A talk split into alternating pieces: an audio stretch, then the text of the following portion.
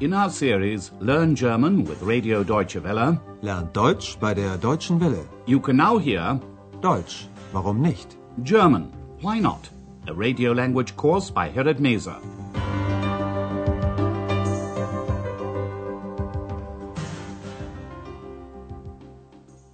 Hello and welcome back. Today you can hear Lesson 22, a report on the federal state of Thuringia. It's one of the five new federal states in eastern Germany that have been part of the Federal Republic of Germany since reunification in 1990. Although it's a small state, it has a very rich cultural history.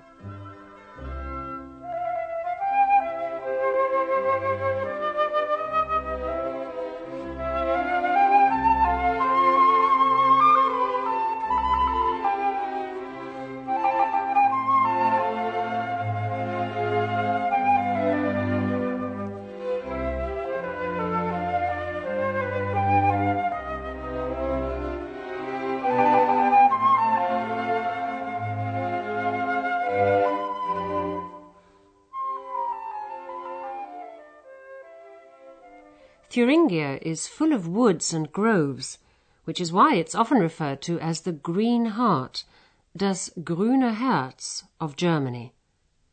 Today's lesson is called Thuringia, the Green Heart, Thüringen, das grüne Herz. The first stage of Andreas's journey takes him to the south of the state, to the Thuringian forest, where you find the longest hiking trail, der Wanderweg, in Europe. It's called the Rennsteig. In the Middle Ages, the route was used by messengers to carry news. Later, it became a popular hiking path, and that's where we join Andreas now. Ich bin hier mitten im Thüringer Wald, im grünen Herzen von Deutschland, auf einem bekannten Wanderweg. 168 Kilometer ist er lang. Hier wandern sehr viele Menschen. Und wenn Sie Hunger haben, können Sie sich an einer Bude eine echte Thüringer Bratwurst kaufen. Andreas is on a famous hiking trail that goes right through the Thuringian forest, the Green Heart of Germany. Ich bin hier mitten im Thüringer Wald, im grünen Herzen von Deutschland, auf einem bekannten Wanderweg. A lot of people go hiking on this trail. Hier wandern sehr viele Menschen. If you get hungry during a hike, you can stop off at one of the many little stalls along the trail where they sell authentic Thuringian fried sausage, Bratwurst. Und wenn Sie Hunger haben, können Sie sich an einer Bude eine echte Thüringer Bratwurst kaufen. The famous German writer Johann Wolfgang von Goethe used to hike along this trail, and one time he wrote a famous poem there called Wanderers Nachtlied, which means the Wanderer's Nocturne. Früher war es hier viel ruhiger.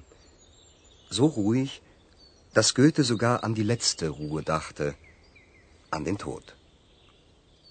Hören Sie das Gedicht, das Goethe hier auf dem Wanderweg 1780 aufschrieb. Wanderers Nachtlied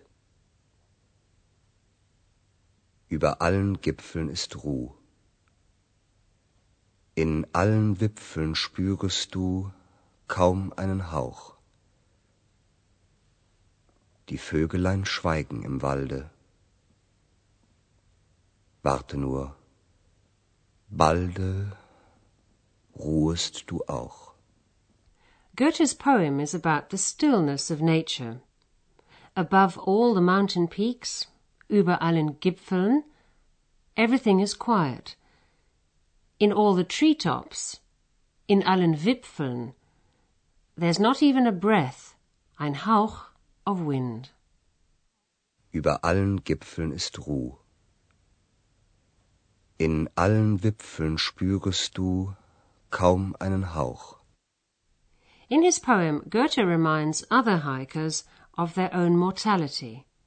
One day they too will rest, ruhen. Warte nur, balde ruhest du auch. Andreas says it's so peaceful that it made Goethe think about eternal peace, meaning death. Früher war es hier viel ruhiger. So ruhig, dass Goethe sogar an die letzte Ruhe dachte, an den Tod. Goethe wrote this poem in 1780 on the wall of a mountain hut, and you can still see it there today. Hören Sie das Gedicht, das Goethe hier auf dem Wanderweg 1780 aufschrieb.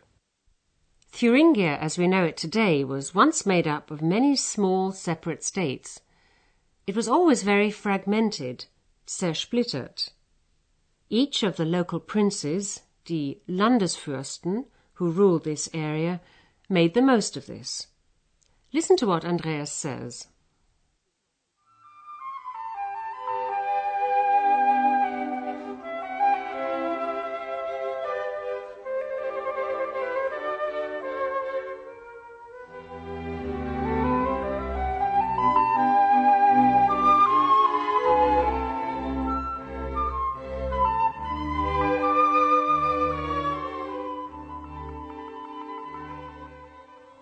Thüringen ist ein kleines Land. In seiner Geschichte war es immer ein zersplittertes Land. Das hatte einen großen Vorteil. Die vielen kleinen Länder hatten zu wenige Menschen, um Krieg zu führen. Und weil die Landesfürsten keinen Krieg führen konnten, machten sie etwas sehr Sinnvolles. Sie förderten die Kultur. Sie sammelten Bilder und Bücher, holten Musiker ins Land, bauten Theater. Im 18. Jahrhundert lebten in den beiden Städten Jena und Weimar viele berühmte Maler, Musiker und Dichter, wie zum Beispiel Schiller und Goethe. The local princes couldn't wage war because their states were far too small and there weren't enough people to form an army. Die vielen kleinen Länder hatten zu wenige Menschen, um Krieg zu führen. Which is why they decided to do something meaningful, etwas Sinnvolles. Und weil die Landesfürsten keinen Krieg führen konnten, machten sie etwas sehr Sinnvolles. They promoted culture. Sie förderten die Kultur. The princes all wanted to outdo each other and wanted to attract famous names. They collected paintings, Bilder, and books. They invited musicians to their courts and built theatres. Sie sammelten Bilder und Bücher, holten Musiker ins Land, bauten Theater. In the 18th century, the cities of Weimar and Jena were the cultural centres of Germany. Many famous artists, musicians and poets gathered here. Im 18. Jahrhundert lebten in den beiden Städten Jena und Weimar viele berühmte Maler, Musiker und Dichter, wie zum Beispiel Schiller und Goethe.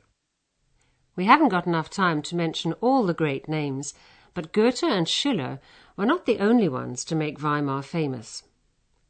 Wherever you go in Weimar, in particular, you can trace Germany's cultural history, which is why large numbers of tourists flock to this area today.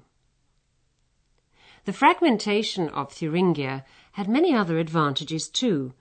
It developed a rich culture and also a wide variety of crafts and small industries.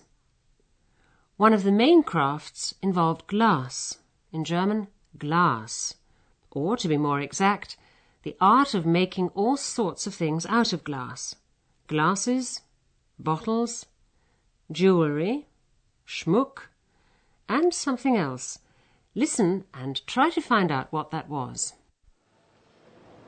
Ich bin in einem Museum für Glaskunst und ich fühle mich ganz seltsam. Wissen Sie, was man alles aus Glas herstellen kann? Natürlich Flaschen, Gläser, Schmuck, aber eben auch Augen. Glas wird hier seit über 450 Jahren hergestellt.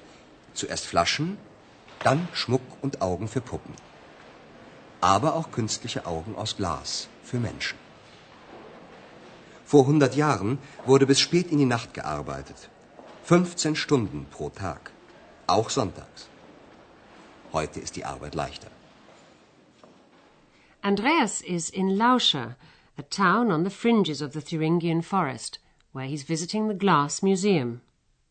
Ich bin in einem Museum für Glaskunst. He says it's a strange feeling. Und ich fühle mich ganz seltsam. Andreas feels strange because he's not only surrounded by bottles, glasses and jewelry made of glass. Wissen Sie, was man alles aus Glas herstellen kann? Natürlich Flaschen, Gläser, Schmuck. But also glass eyes. Originally they were made for dolls, Puppen.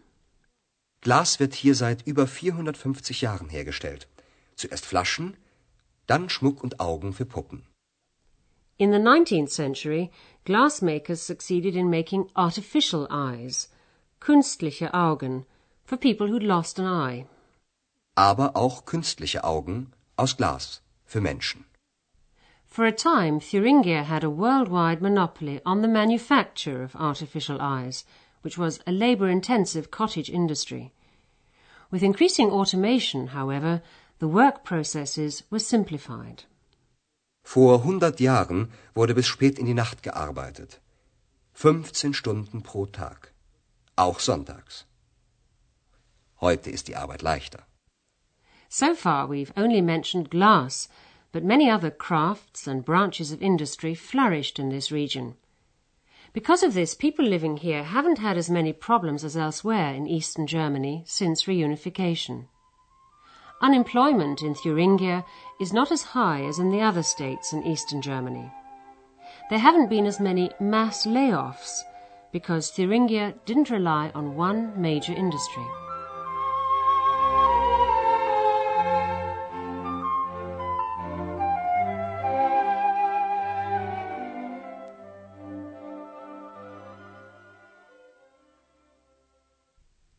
The end of his report, Andreas talks about a shadow, ein Schatten, that hangs over the beautiful state of Thuringia.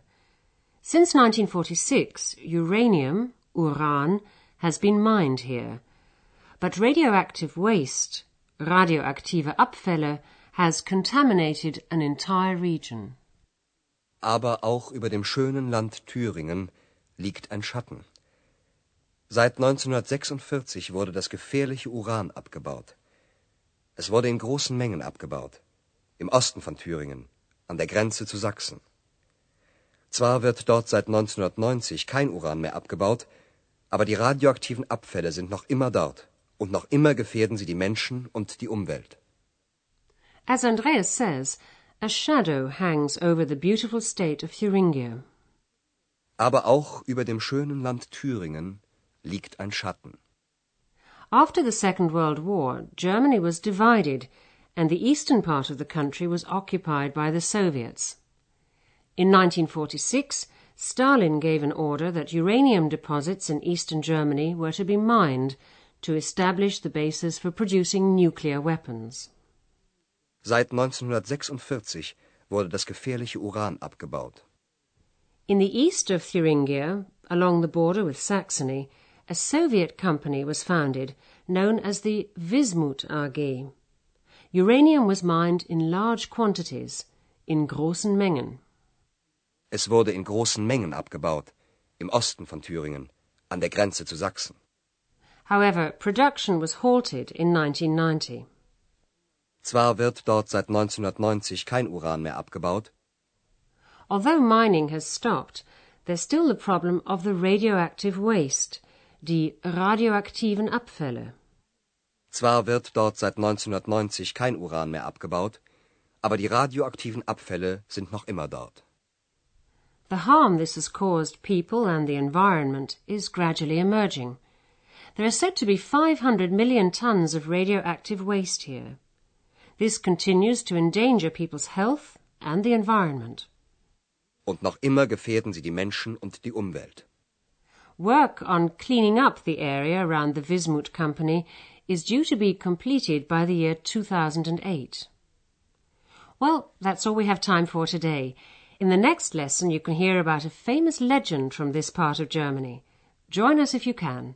Until then, it's goodbye for now. You've been listening to our language course Deutsch, warum nicht? A production of Radio Deutsche Welle in cooperation with the Goethe Institute in Munich.